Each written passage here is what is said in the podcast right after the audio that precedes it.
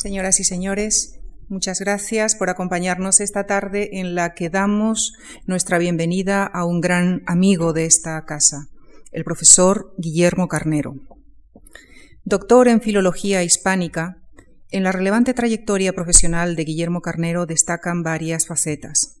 Es catedrático de Literatura Española en la Universidad de Alicante. También ha sido profesor en prestigiosas universidades norteamericanas.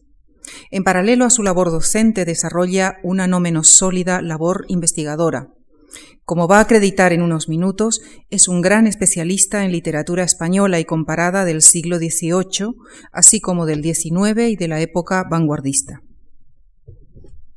Ha publicado seis libros de investigación sobre temas de su especialidad y editado obras de autores como Jovellanos o Espronceda, entre otros. Como poeta, es uno de los más relevantes de la poesía española contemporánea. Incluido en la emblemática antología de José María Castellet, Nueve novísimos poetas españoles, Guillermo Carnero ha publicado hasta la fecha once libros de poesía, así como varias ediciones de su obra poética. También se ha dedicado a la crítica literaria en Ínsula, en El País, El Cultural del Mundo, Letras Libres y otros periódicos y revistas especializadas. Su trabajo ha recibido el Premio de la Crítica, el Premio Nacional de Literatura, el Premio de la Crítica Valenciana en dos ocasiones, el Premio Internacional de Poesía Lueve, entre muchos otros. Les decía al principio que Guillermo Carnero es, es un gran amigo de esta casa, ya que ha tenido la generosidad de participar en nuestras actividades culturales en casi todas las facetas profesionales que acabo de mencionar. Como poeta, su obra ha sido protagonista de uno de nuestros ciclos de poética y poesía. Ha sido miembro de nuestra comisión asesora y ha desarrollado varios cursos como conferenciante. Una vez más, profesor Guillermo Carnero, muchísimas gracias por ocupar nuevamente esta tribuna en esta oportunidad para trasladarnos a la diversidad creativa del siglo XVIII. Muchas gracias. Muchas gracias, eh, Lucía. Buenas tardes. Eh, gracias a todos ustedes por estar hoy aquí y eh, gracias a la Fundación por traerme otra vez a compartir con ustedes una de estas sesiones tan gratas para mí porque voy a hablarles de un tema que me resulta enormemente cercano y al que he dedicado buena parte de mi actividad y de mi vida como investigador, que es el siglo XVIII.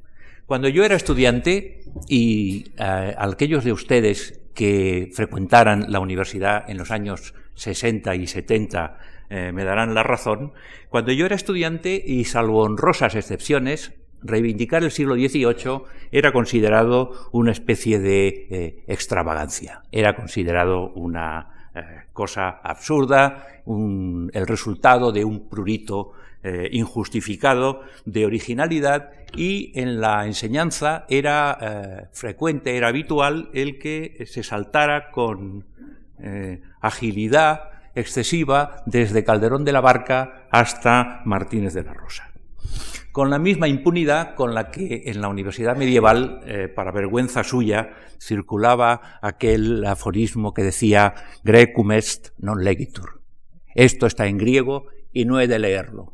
Con lo cual lo que se hacía, como siempre ocurre en tales casos, era amparar la ignorancia, en este caso en la zorrería de que el griego era la lengua en la que estaban contenidos los peligrosos errores de los herejes bizantinos. Hoy en día, para contar con el siglo XVIII, no es preciso luchar contra molinos de viento, y mucho menos eh, en esta casa, que es un templo de la música porque nadie que eh, conozca, nadie que aprecie a Haydn, a Händel, a Gluck o a Mozart, podrá suponer que la época que los produjo fuera eh, hostil o refractaria a la inteligencia y a la sensibilidad. Pero de todas maneras, creo que dejando mm, a un lado eh, la genialidad, persiste todavía hasta cierto punto el tópico de que el siglo XVIII fue mm, una época que estuvo demasiado eh, aferrada a la razón normativa, que fue una época demasiado subordinada eh, a los preceptos y, por lo tanto, una época eh, hostil al libre vuelo de la imaginación y de las facultades intelectuales. Eh, una especie de paquidermo normativo que se desplazaba aparatosamente y aplastando la creatividad. En la medida en que asumiéramos ese tópico, estaríamos heredando la injusta condena que pronunciaron contra el siglo XVIII la mayoría de los románticos del siglo XIX. Ya fueran progresistas o conservadores, daba lo mismo. Para los primeros, el 18 era una herencia repudiable porque había sido la época del arte reverente ante el antiguo régimen. Y para los conservadores, el 18 era la época de la revolución, del ateísmo y del regicidio. Para los unos y para los otros vale una eh, reflexión de Chateaubriand con la que quiso eh, sepultar al siglo XVIII. Una especie de epitafio que Chateaubriand redactó para esa época cuya herencia no quería asumir y que dice literalmente que la literatura del siglo XVIII, eh, sans manquer de naturel, manque de nature, es decir, sin carecer de naturalidad, el siglo XVIII, fíjense qué mala idea, era muy listo, sin carecer de naturalidad, el siglo XVIII careció de naturaleza. Si dejamos aparte el juego de palabras, lo que nos estaba diciendo el vizconde es que el siglo XVIII no tuvo entidad.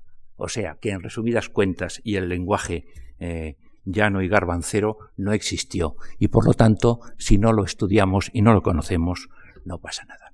Eso, eh, esa fue la opinión de eh, muchísima gente en la época, desde todas las perspectivas ideológicas como les decía antes. Y es una coincidencia en la que merece la pena detenerse, porque eh, su explicación está probablemente en el desencanto general que se produjo en Europa ante los eh, escasos, ante los magros resultados del enorme baño de sangre que, eh, como ustedes saben, la anegó entre la toma de la Bastilla y la batalla de Waterloo.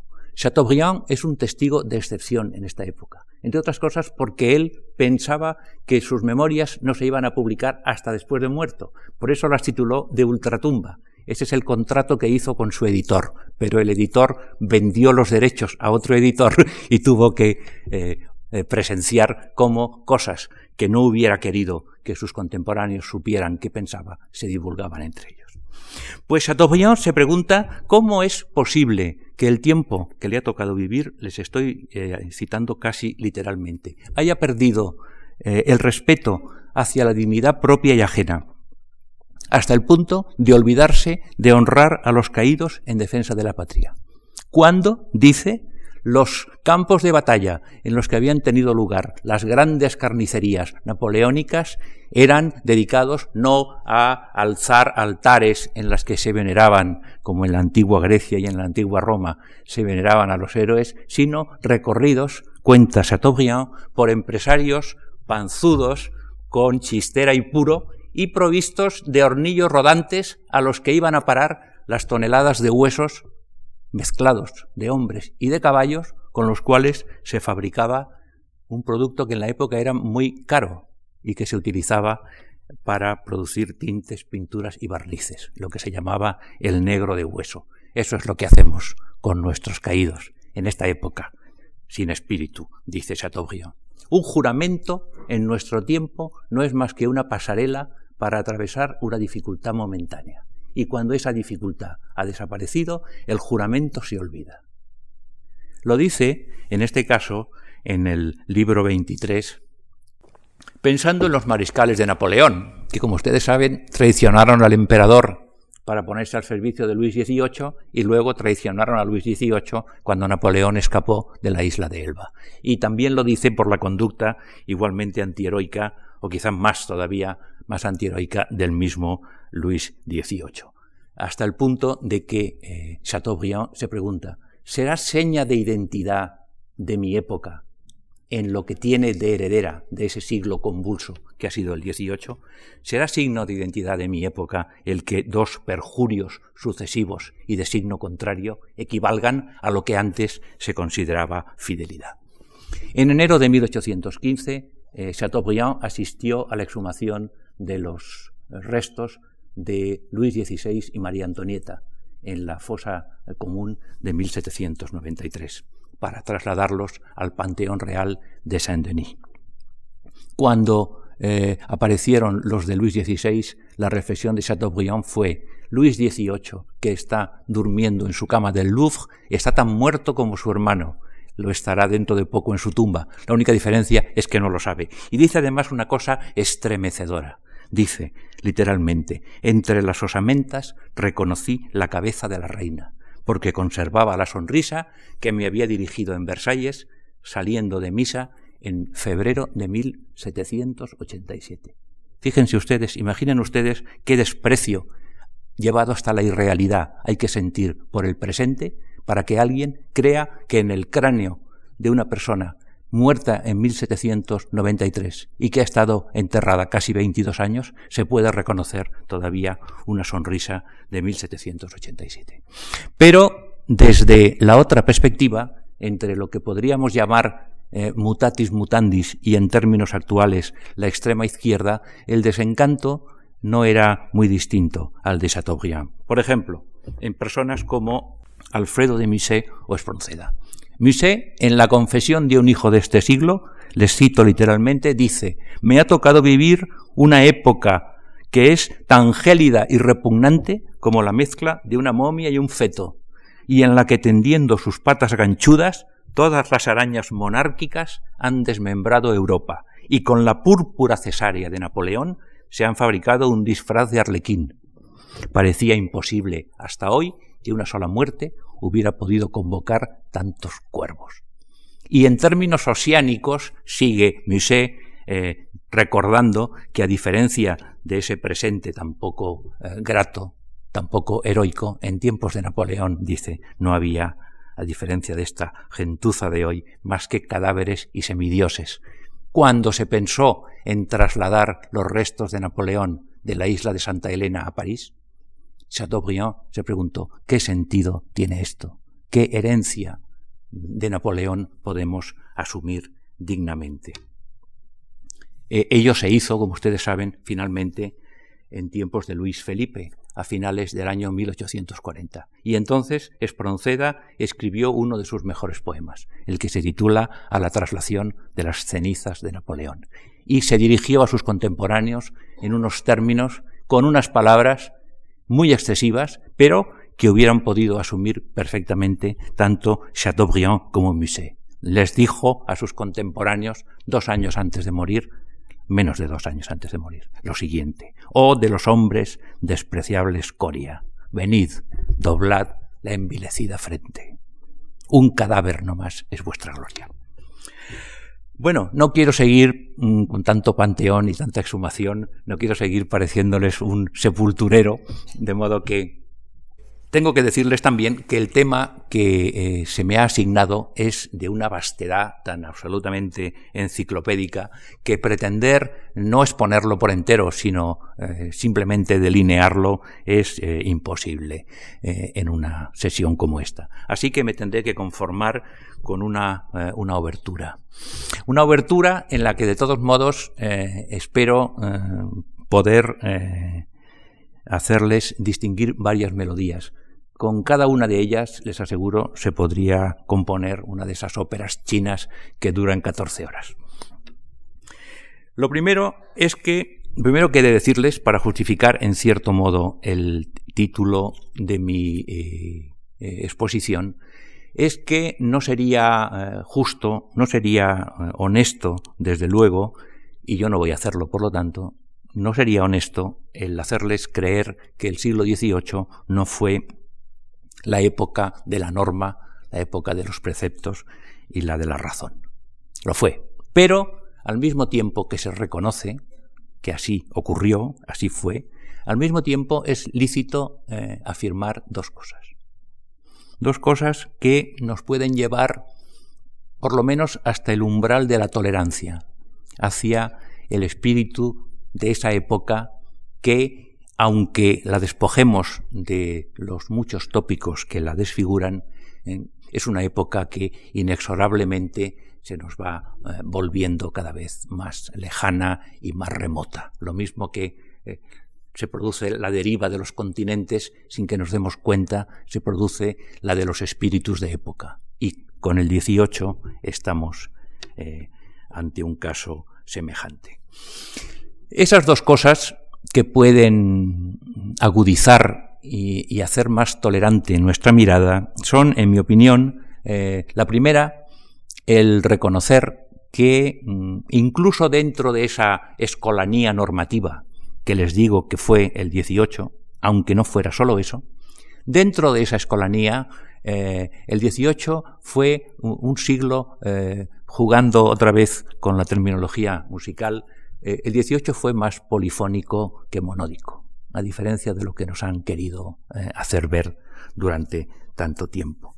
Y como, como los grandes magos, el 18 muchas veces se dio el placer, y nos lo dio a nosotros, de sumergirse envuelto en cadenas para aparecer al poco absolutamente, eh, absolutamente libre, absolutamente eh, desprovisto de ataduras. Y la segunda cuestión con la que podemos eh, facilitar nuestra comprensión de lo que fue el 18, de sus méritos y de sus vicios o de sus excesos. La segunda cosa es reconocer que esa normatividad del siglo XVIII no es el imperio de la estupidez, como se nos ha querido también muchas veces eh, hacer pensar. No fue una especie de eh, mecanismo absolutamente rígido y ciego. Ese eh, espíritu, esa mentalidad normativa dieciochesca, en cuanto intentemos penetrar en su fundamento, dejará de ser lo que parece o puede parecer en un, en un primer momento ser y nos revelará que fue una construcción intelectual que, con todos los defectos que ustedes quieran y que yo no niego, pero con todos esos defectos, fue una construcción intelectual sumamente digna de consideración y de respeto. En cuanto a lo primero, el 18 es, de acuerdo, la época de las reglas, la época de las normas, pero al mismo tiempo el 18 pensó que las reglas y las normas eran necesarias, pero no eran suficientes. Es decir, que sin normas y reglas, poco eh, útil dentro del sistema de pensamiento eh, del que enseguida les hablaré y de la función que en el interior de ese sistema tiene la literatura,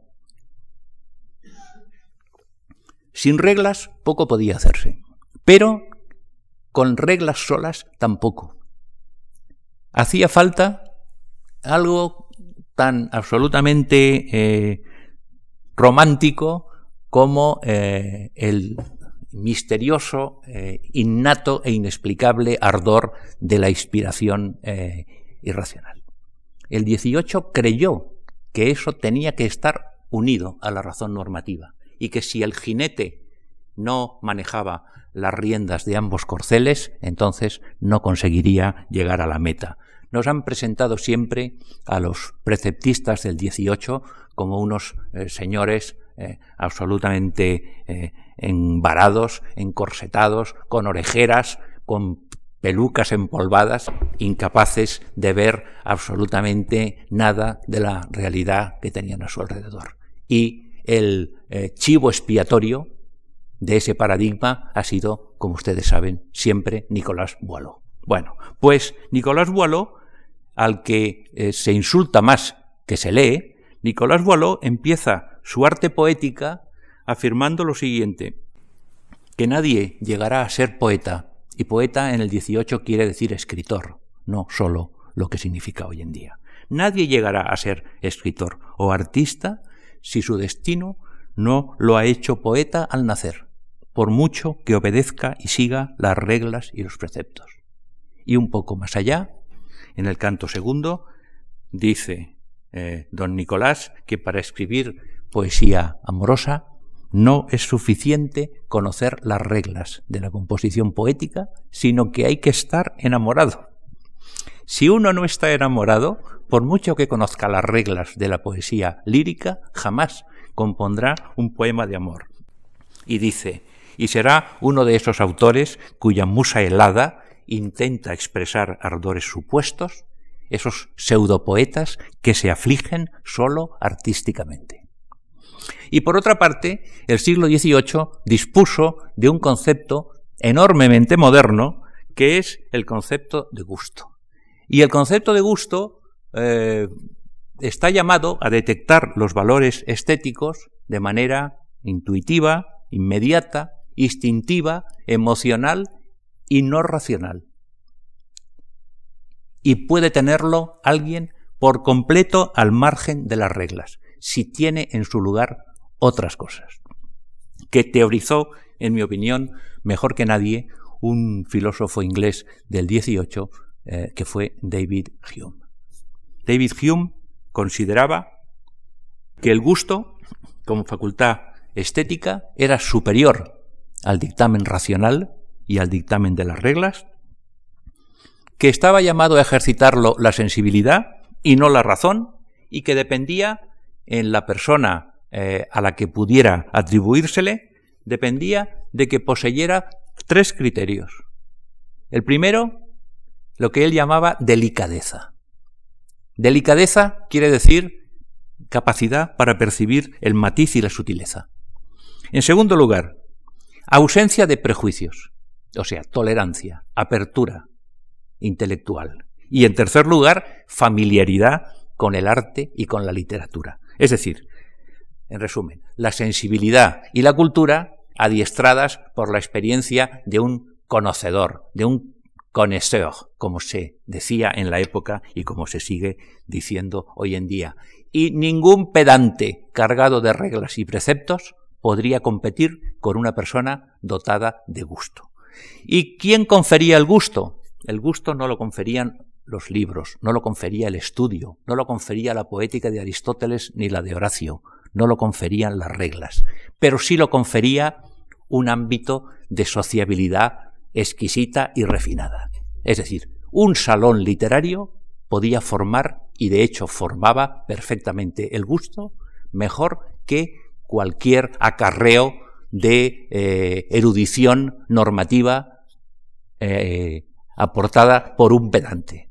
Por ejemplo, un salón como el de Madame de Pompadour, que estaba perfectamente al tanto de estas cuestiones y que en el año 1755 se hizo retratar por Quentin de la Tour en un pastel que es un verdadero manifiesto de lo que les estoy diciendo. Fíjense, la amante oficial del rey.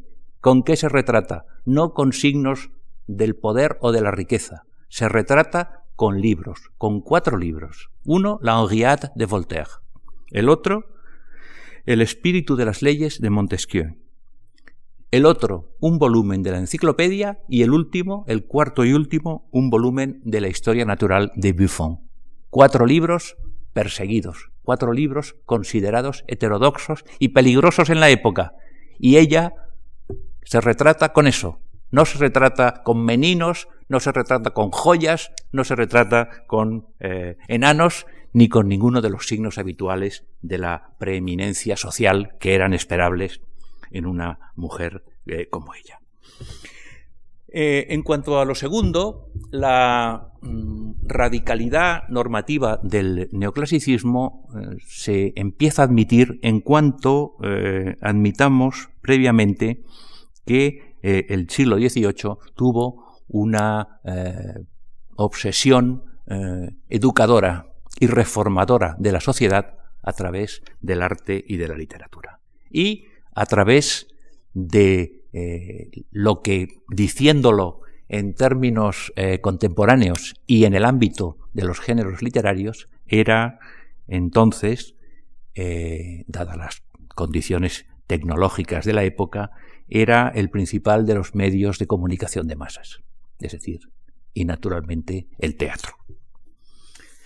¿Por qué? Pues, en primer lugar, porque el teatro era la diversión, junto con el baile, era la diversión eh, habitual y más frecuente de toda clase de personas, con eh, dependencia de su clase social. En segundo lugar, porque el teatro es, era y es espectáculo, no es lectura, De tal manera que a través del teatro se podía incidir sobre los analfabetos, que eran la mayoría de la población y además la parte más desfavorecida en la mentalidad neoclásica, no sólo de medios materiales, sino de conocimientos intelectuales, de formación moral y de reglas adecuadas de conducta. Y, en tercer lugar, porque el teatro era la única escuela de costumbres cuyo mensaje podía, eh, podía alcanzar, podía ser accesible a personas, y no hay que exigir eh, demasiado de las personas, eso es sabio cuando se trata de educarlas, el teatro podía llegar a personas que no tuvieran ni la receptividad, ni la rectitud moral, ni la elevación intelectual eh, necesarias para que eh, llegara hasta ellas un mensaje doctrinal, eh, teórico, puro y duro.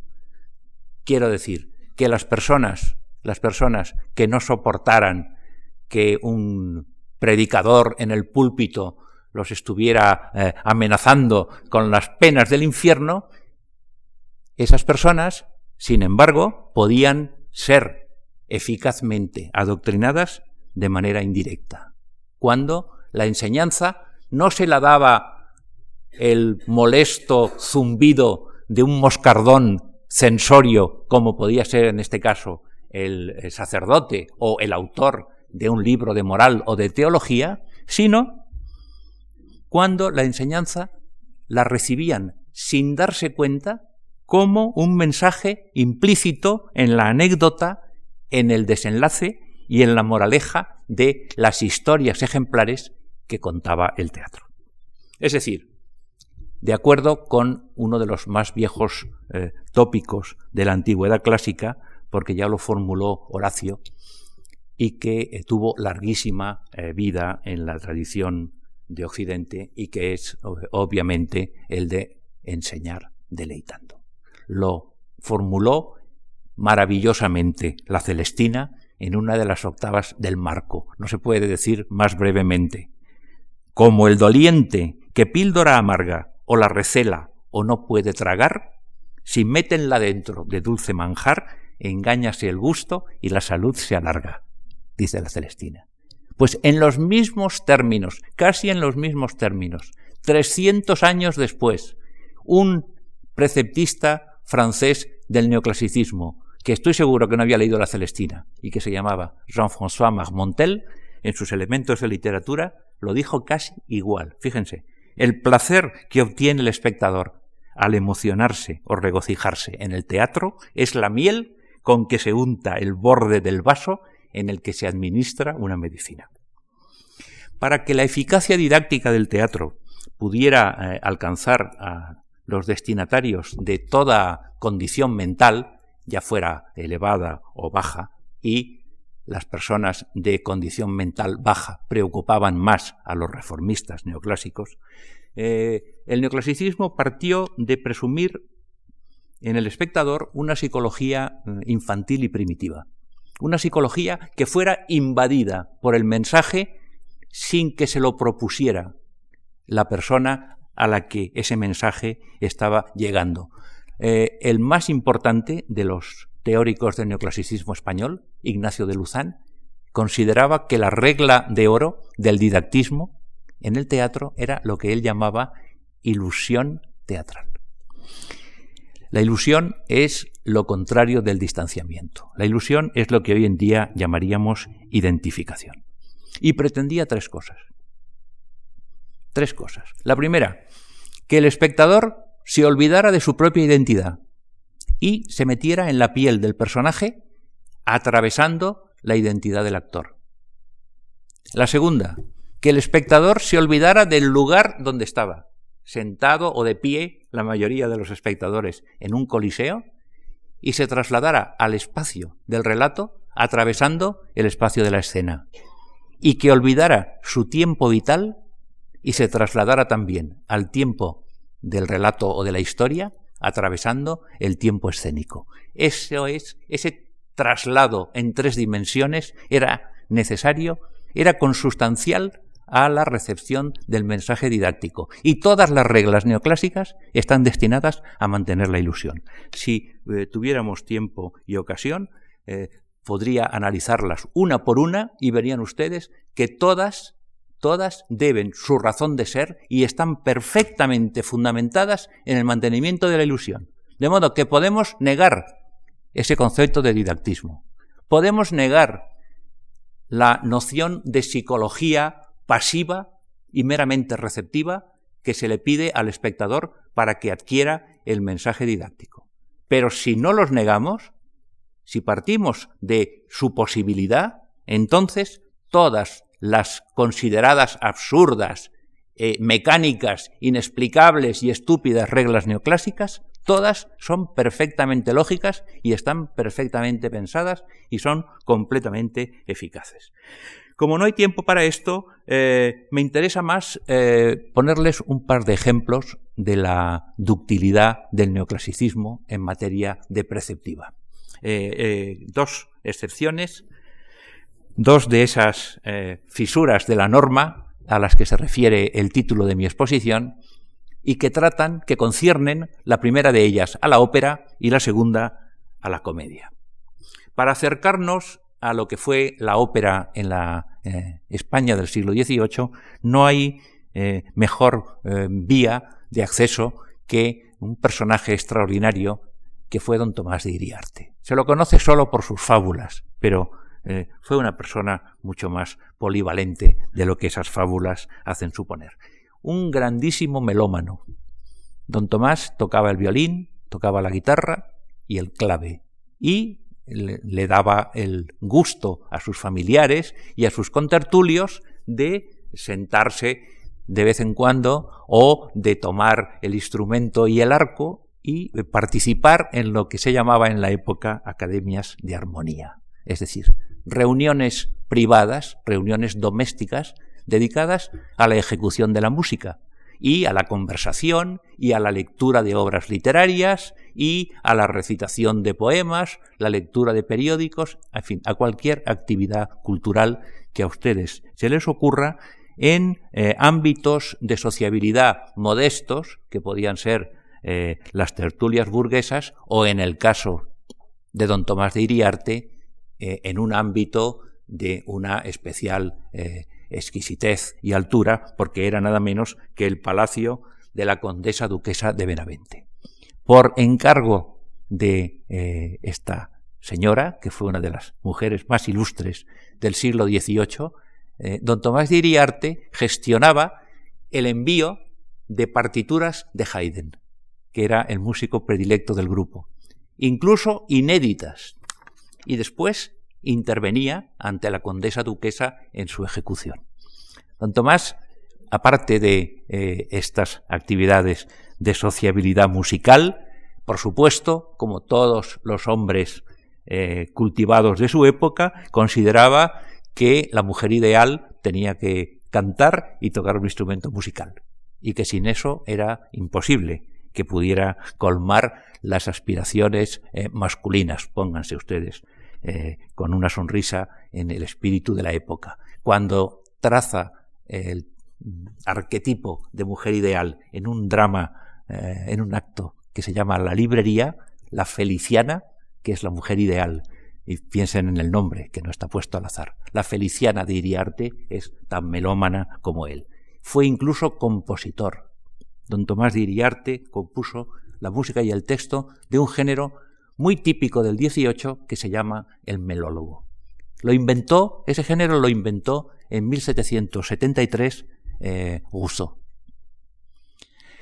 Y eh, en el año 90, en 1790, don Tomás de Iriarte publicó uno de ellos, un melólogo titulado Guzmán el Bueno. Es un género teatral breve, en el que hay un personaje que recita y la música lo acompaña constantemente eh, matizando o modulando o realzando las eh, emociones y los sentimientos del espectador, eh, perdón, del personaje, que es siempre único. Por eso se los llama también a estos melólogos, se los llama también unipersonales. Bueno, pero vamos a nuestro asunto. Don Tomás no fue un majadero fabulista, como eh, la idea tópica que tenemos del 18 hace suponer. Sus fábulas son más inteligentes, desde luego, que las de Samaniego, que tienen mejor imagen y mayor predicamento que las suyas. Pero es un hombre de lo más insólito para eh, no encajar en los tópicos que tenemos acerca del siglo XVIII. Por ejemplo, leía Las Soledades de Góngora. Le gustaba el bosco y el greco. Y a lo que iba. Su veneración por la música le hizo eh, adoptar ante la ópera una actitud que es eh, paradigmática de esa tolerancia neoclásica de la que les hablaba antes. En 1779, Iriarte publicó un largo poema titulado La música. Y en el canto cuarto habla de la ópera. Empieza definiendo el teatro como la quinta esencia y la reunión de todas las artes. Acuérdense del león de la metro, Arts Gratia Artis. Eso ya lo dijo don Tomás en 1779.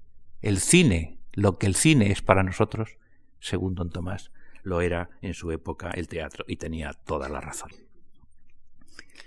De modo que, si el teatro es la quinta esencia de las artes, la ópera, continúa Iriarte, es la quinta esencia del teatro.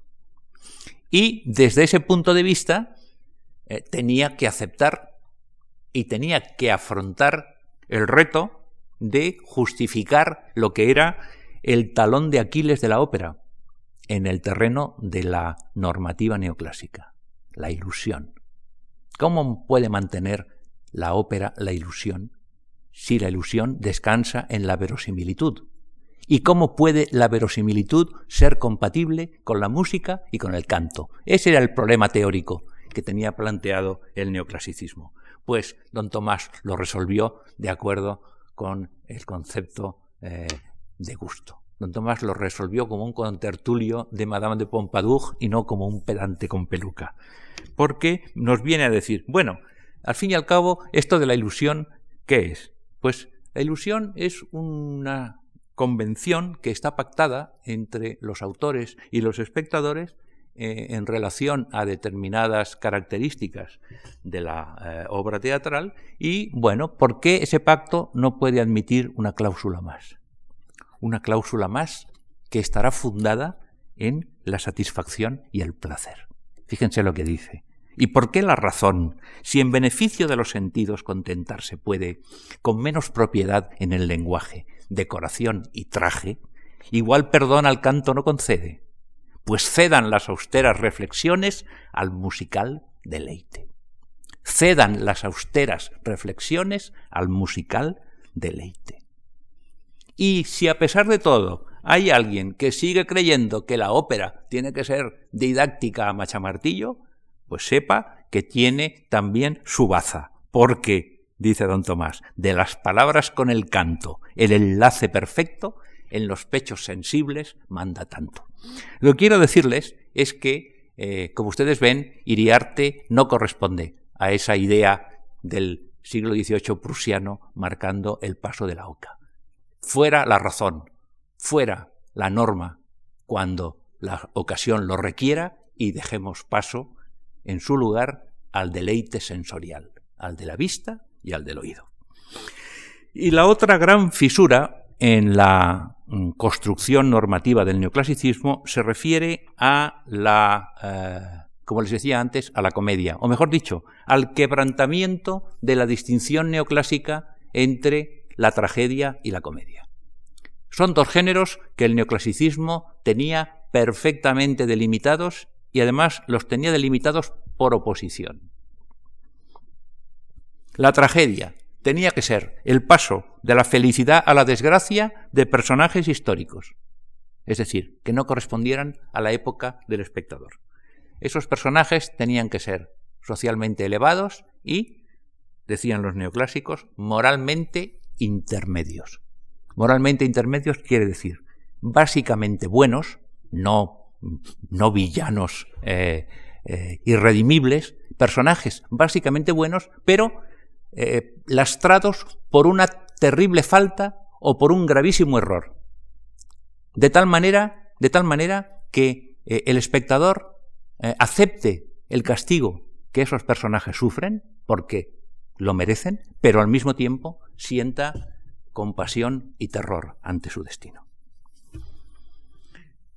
Y esos personajes tienen que actuar movidos por las pasiones que son propias de los seres de rango social elevado. La ambición, el deseo de reinar, el poder y el amor en el ámbito estrictamente privado de la intimidad personal es impropio de la tragedia. Y la comedia es todo lo contrario. La comedia requiere que el asunto sea inventado y contemporáneo, que los personajes sean ficticios, sean socialmente bajos y correspondan a la época del espectador. Y el didactismo en el terreno de la comedia se produce porque los personajes positivos salen adelante, son felices, y los personajes negativos son denunciados, ridiculizados y castigados, pero hasta cierto punto. No castigados como eh, lo pueda ser un eh, personaje de una tragedia griega. Lo dice con mucha gracia eh, Santos Díez González en las instituciones poéticas de 1793. Los vicios de los personajes cómicos son o deben ser tales que no se debieran castigar con las penas graves de las leyes. Dice, solo pueden merecer desprecio y risa. Nunca serán, por lo tanto, delitos graves y crímenes. Bueno, pues frente a esa compartimentación tan absoluta de los géneros eh, teatrales, el 18 tuvo la ductilidad suficiente como para inventarse un género intermedio que está en el origen de la modernidad teatral hasta el día de hoy. Lo que llamaron eh, en la época la comedia sentimental o la tragedia doméstica o burguesa.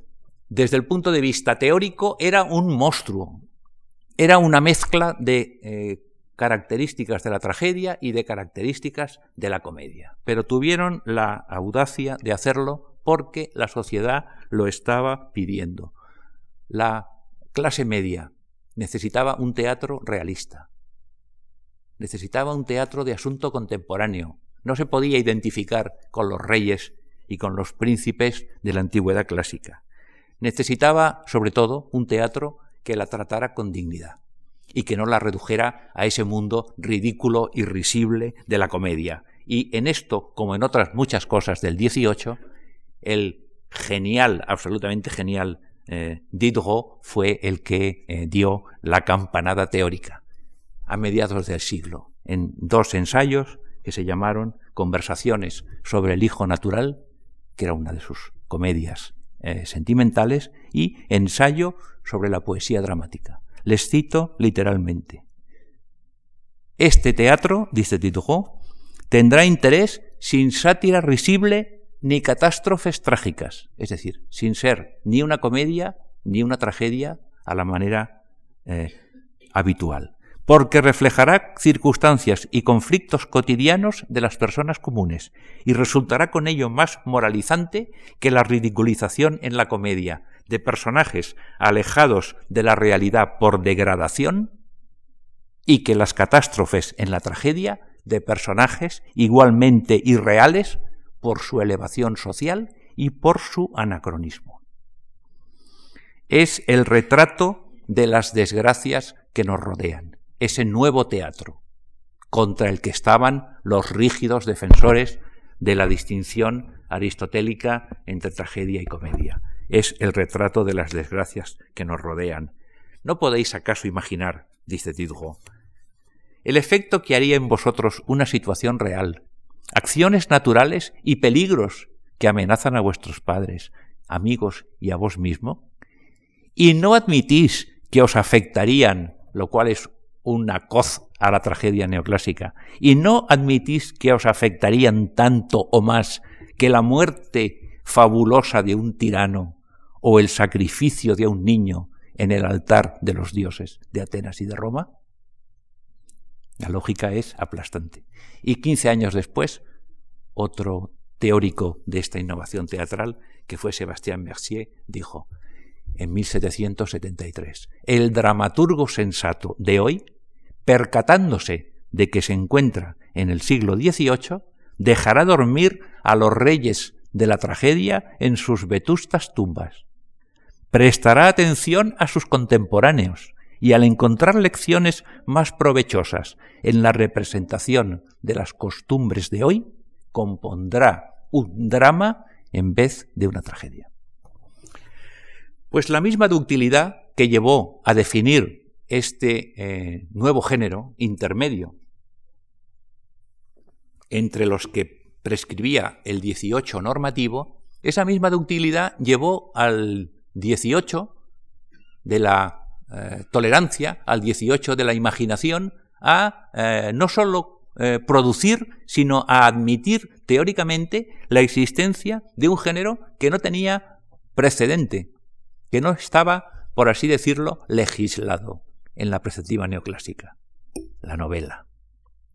El 18 inventa la novela contemporánea, tal como la desarrolló el 19 y como eh, ha seguido siendo hasta el día de hoy, salvo las, los paréntesis, los efímeros paréntesis vanguardistas. Es decir, los, la evolución de la psicología y de la conducta de personas que están en una relación conflictiva con el medio en el que se encuentran. Esa es la definición más corta de novela que se me ocurre. La definió y la acuñó el siglo XVIII. Para el neoclasicismo la novela no existía y sólo la podían definir por aproximación a los géneros que sí estaban reconocidos en la tradición clásica.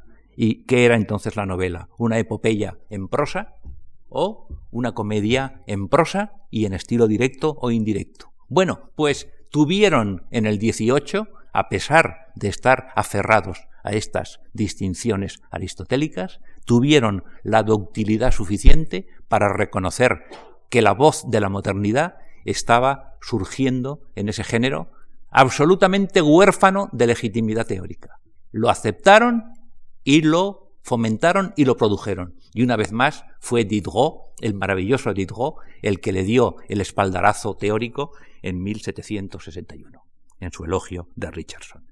Y ya en el último tramo de mi exposición solo me quedan dos áreas por esbozar antes, eh, antes de concluir con la obertura.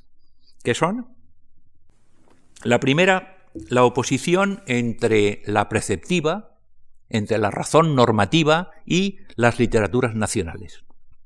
Y la segunda, lo que se llama la polémica entre los antiguos y los modernos. Hace años eh, escribí que el neoclasicismo eh, consideraba que estaba produciendo un sistema teórico invariable y válido para cualquier época y para cualquier lugar. Escribí literalmente y eh, lo asumo. Los neoclásicos, en cuestiones literarias, legislaron para el universo y para la eternidad.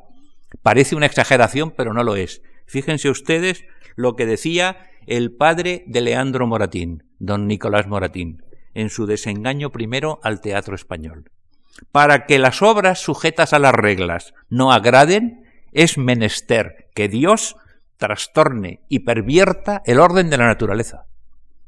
Es decir, que las reglas neoclásicas son algo así como la ley de la gravedad.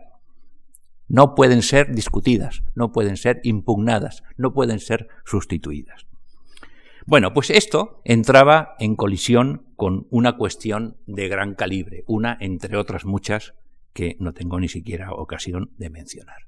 Me refiero a eh, las llamadas literaturas clásicas en los países de tradición románica, en el caso español, que es lo que más de cerca nos concierne, la literatura del llamado siglo de oro.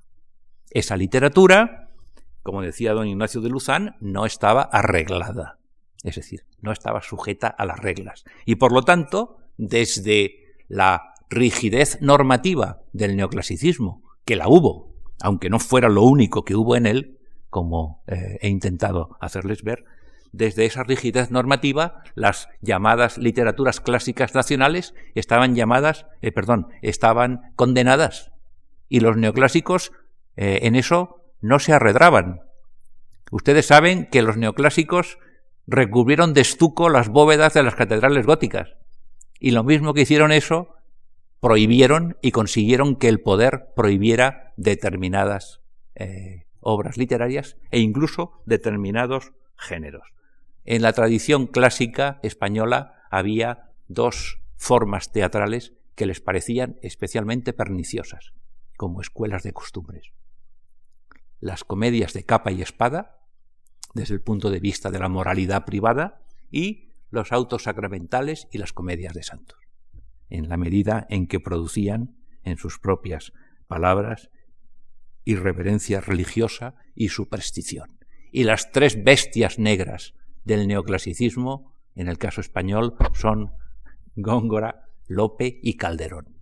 Al pobre Góngora hasta el siglo XX no lo defendió nadie, pero a Lope y a Calderón sí. En el siglo XVIII hay una extensísima polémica en favor de estos dos grandes dramaturgos que llega hasta el siglo XIX y que se convierte en uno de los pilares de la definición romántica de los caracteres nacionales. Supongo que es algo de, los que, de lo que el profesor Mainer les hablará el próximo día. Y en el ámbito europeo, ese papel de cabezas de ariete que desempeñaron Lope y Calderón en España lo desempeñó naturalmente Shakespeare. Shakespeare fue eh, piedra de toque de la estética y del gusto en el siglo XVIII. Fue materia de una polémica que se extendió por toda Europa. En el siglo XVIII se preguntaba, ¿es usted anglófilo o es usted anglófobo?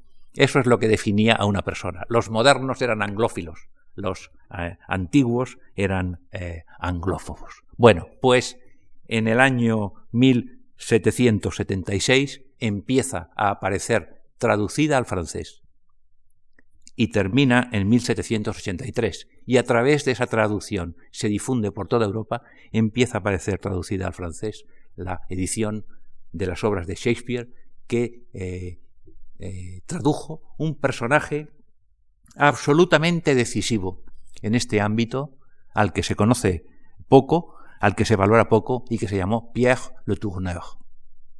Le Tourneur tradujo al francés y gracias a eso difundió en todas las demás literaturas europeas las obras que en el siglo XVIII fundan el romanticismo inglés. Toda esa literatura gótica, esa literatura sepulcral, la noche, la luna, las tumbas, todo eso que existía en Inglaterra desde principios del XVIII lo recibimos en el resto de las literaturas europeas gracias a Le Tourneur.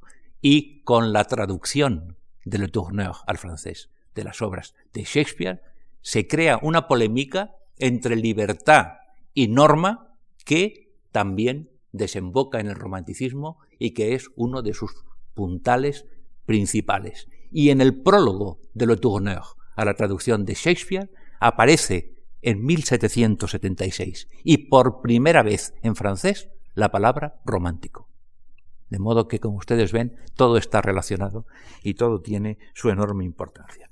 Y con la polémica y los de los antiguos y modernos, hay que decir, y con esto eh, termino ya, que eh, su origen lo tiene eh, en, en, la Edad Media, en el prerrenacimiento.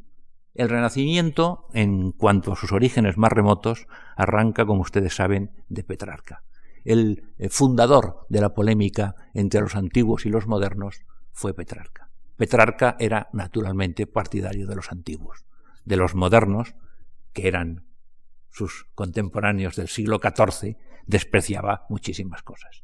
Era un gran erudito y naturalmente despreciaba la escolástica y despreciaba el latín macarrónico utilizado por la Iglesia, y despreciaba sobre todo el derecho germánico. El derecho germánico que había dado lugar al feudalismo y había desplazado al antiguo derecho romano. No olviden ustedes que en el 18 la palabra gótico se utiliza en un sentido despectivo.